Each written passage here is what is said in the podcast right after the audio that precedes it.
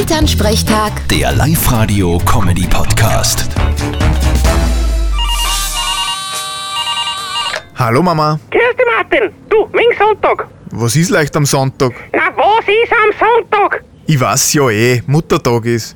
Und ja, ich komm natürlich heim. Und ja, natürlich denke ich an die Oma auch und nehme was mit und du kriegst auch was. Ja, damit waren quasi fast alle meine Fragen beantwortet. Wieso fast? Was ist noch offen? Naja, da wirst du wohl zum Mittag zum Essen kommen. Was magst du denn?